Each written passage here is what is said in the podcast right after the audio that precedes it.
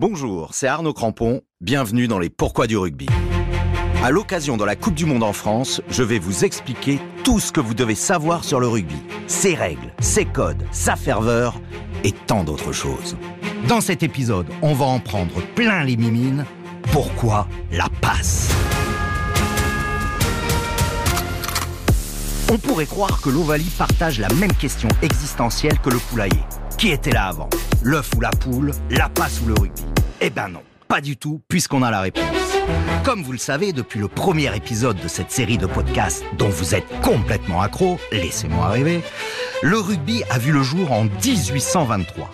Mais les premières codifications officielles du jeu ne sont apparues qu'en 1845, soit 22 ans après.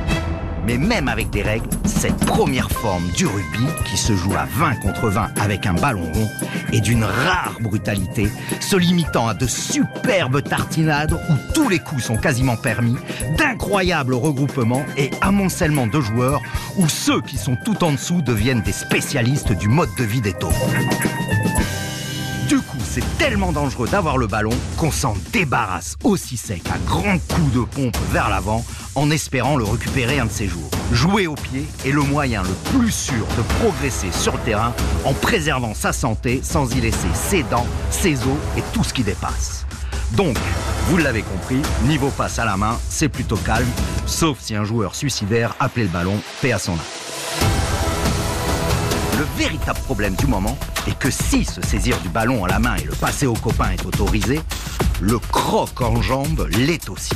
Il disparaîtra qu'en 1871. Et croc en jambe est un doux euphémisme puisque c'était plutôt des énormes coups de savate dans les cannes appelés aujourd'hui low kick en boxe taille ou en MMA. Ça vous donne une idée.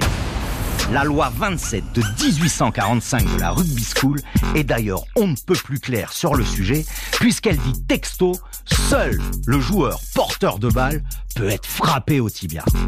Les fractures des guibolles en sortant du pré étaient aussi répandues à l'époque qu'aujourd'hui les verres vides après un match de l'USAP à la buvette des Mégirales. Mais à chaque fracture, malheur est bon, et c'est un étudiant d'Oxford passionné d'échecs, Harry Vassal de son petit nom, qui pendant sa convalescence, après avoir eu une jambe cassée sur le pré, regarde son échiquier qu'il compare au terrain et réfléchit à comment limiter ce genre de blessure.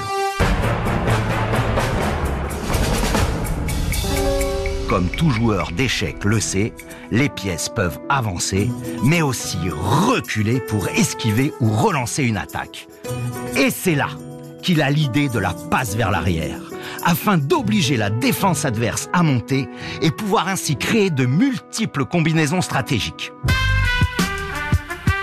On peut ainsi fixer le défenseur et même l'éliminer en passant la balle, puisque seul le porteur du ballon au rugby peut être attaqué, et ça depuis toujours. D'ailleurs, encore aujourd'hui dans les écoles de rugby, c'est un des premiers enseignements, fixer, passer. Fixer le défenseur, passer le ballon. Sur le terrain, l'arrivée de cette idée change tout. Moins de chocs, moins de blessures et surtout un jeu beaucoup plus fluide. La passe devient alors un geste fondamental du rugby.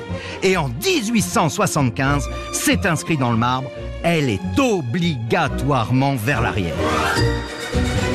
Partir de ce moment-là, ce sport ne cessera d'évoluer pour aboutir au jeu que l'on connaît actuellement de la forme du ballon qui deviendra ovale en 1877, au nombre de joueurs limité à 15 par équipe en 1876, en passant par l'interdiction des coups les plus dangereux. Ce qui n'empêchera jamais certains, dont j'ai les noms, de sortir parfois une petite fourchette ou une cravate de leur poche. Que publiera Harry Vassal en 1889 sur le rugby en général et la passe en particulier, rendra même la passe très à la mode. On applaudit dorénavant une belle passe.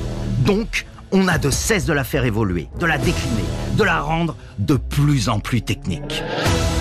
On peut parler aujourd'hui de passe à plat. La plus simple, on passe le ballon sans lui donner d'effet.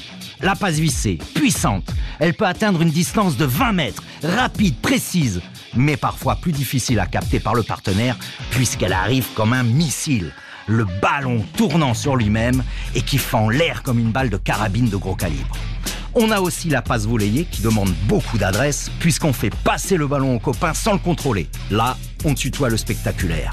La passe sur un pas, la seule différence avec la volleyée, c'est qu'on contrôle le ballon une demi-seconde pour immédiatement la refiler. La chistera qui fait lever un stade puisque c'est une passe en aveugle dans le dos. La passe croisée où passeur et destinataire se croisent, ce qui met généralement un joli bordel dans la défense. N'ayons pas peur des termes techniques la passe sautée, où le destinataire du ballon n'est pas le plus proche dans la ligne d'attaque. On saute ainsi un ou deux partenaires pour créer le fameux décalage. La passe redoublée, qui est une sorte de 1-2 au football. La passe après contact. Magnifique. On prend le défenseur dans le buffet, mais on passe les bras pour donner son ballon au copain. Passe appelée aussi offload. La passe entre les jambes. Bon là c'est juste un kiff, mais euh, on en a déjà vu. Et je finirai par la fin de passe, qui n'est pas une passe, puisqu'on fait croire qu'on va donner le ballon, mais on le garde. Malin, hein